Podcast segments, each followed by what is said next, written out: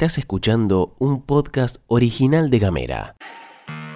Hoy es lunes 26 de junio y tenemos varias cosas para contarte. Fue un fin de semana muy movido y se vienen semanitas intensas. Te doy la bienvenida a la pastilla de Gamera. En casa, En Ushuaia. en camino, En Tolwyn. en tu celu, En Río Grande. en 7 En minutos. toda la Argentina. Estas son las noticias para arrancar la jornada.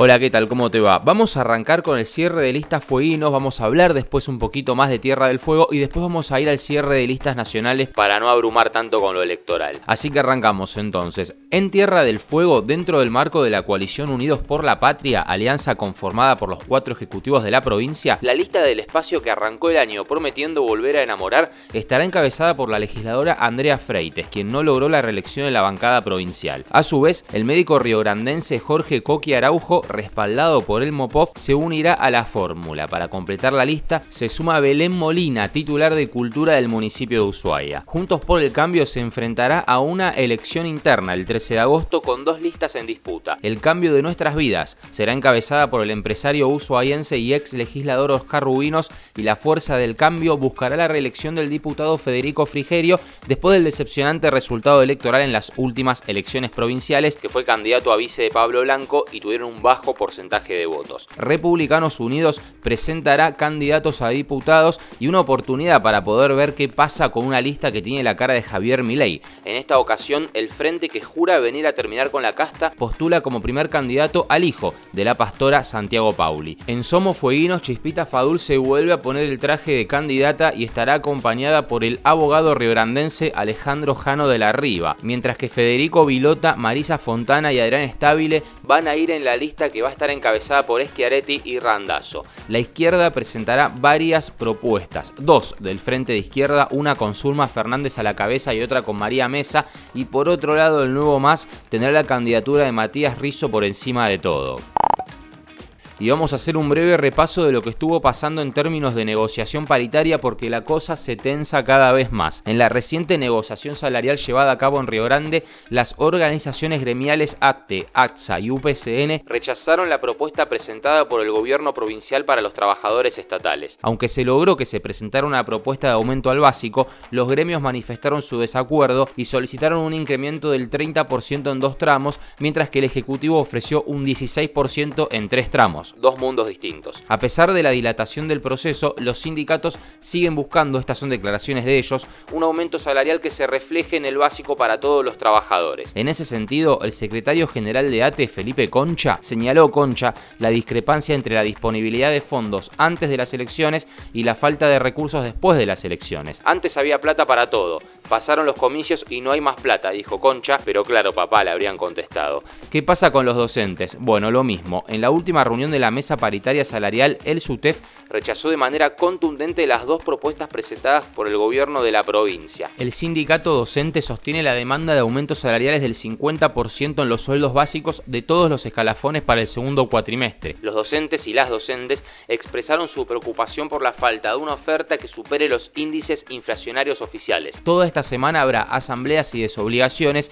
y ojo que no está definido el inicio de clases después de las vacaciones de invierno. El SUTEF anunció que hará un Congreso Provincial el 6 de julio para definir esto.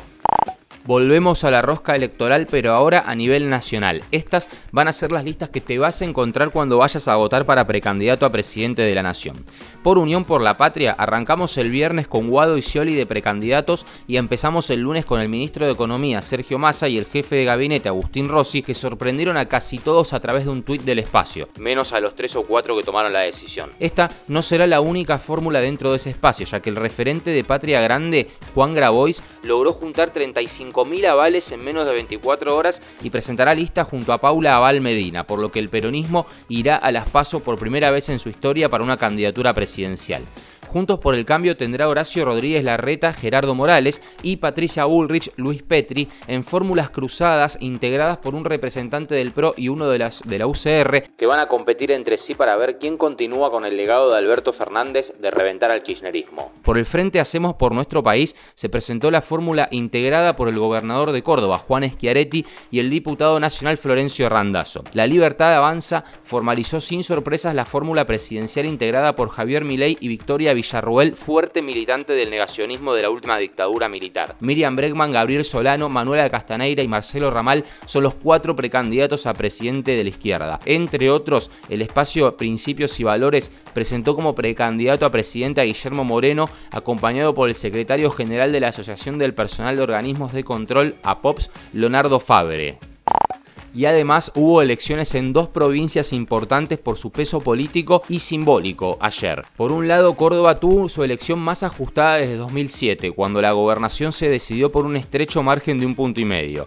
Se conoció durante la madrugada al próximo sucesor de Juan Schiaretti. Tras una jornada intensa y llena de tensión, Martín Yargiora, que es el intendente de la capital, le saca tres puntos al senador de Juntos por el Cambio Luis Juez. En medio de una polarización extrema, el tercer lugar lo ocupó el voto en blanco. De las mesas escrutadas en Córdoba, un total de 92.621, casi el 5%, correspondía a votos en blanco. Sumado a esto, un poco más de 48.000 votos se declararon lulos, lo que implica que más de 100.000 personas no se sintieron representadas por las opciones electorales en Córdoba. El ausentismo allí alcanzó el 30%, en línea con lo que sucedió en 2019. Por otro lado, Formosa. Gildo Infran triunfó una vez más en las elecciones como gobernador de su provincia y consiguió su séptima reelección consecutiva. Esta vez logró superar el 70% de los votos, un récord alcanzado por primera vez hace dos décadas, en 2003. La sorpresa fue la zarpada diferencia de casi 60 puntos que obtuvo sobre su competidor más cercano, el radical Fernando Carranza, estableciendo así otro récord en sus propias métricas, Infran, ¿no? Con una participación que llegó al 80% del padrón. Cuando emitió su voto, Gildo atendió a la prensa y ante la inquietud de los periodistas porteños, ciudad que vota al PRO desde hace 20 años, Infran respondió que seguirá al frente de Formosa todo el tiempo que el pueblo quiera. El gobernador actual y electo desde hace muchísimos años hizo un análisis particular al respecto.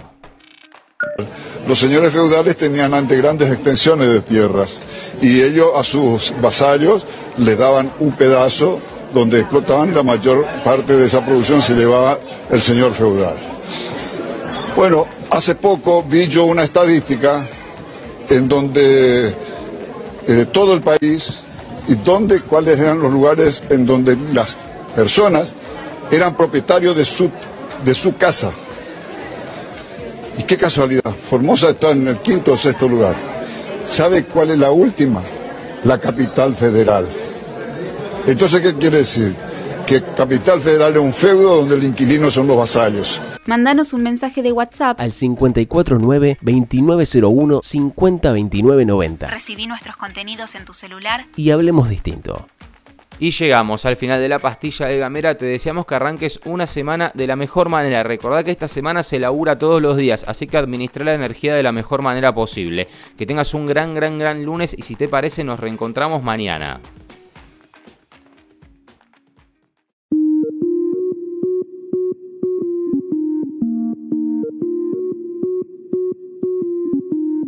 Estás escuchando un podcast original de Gamera.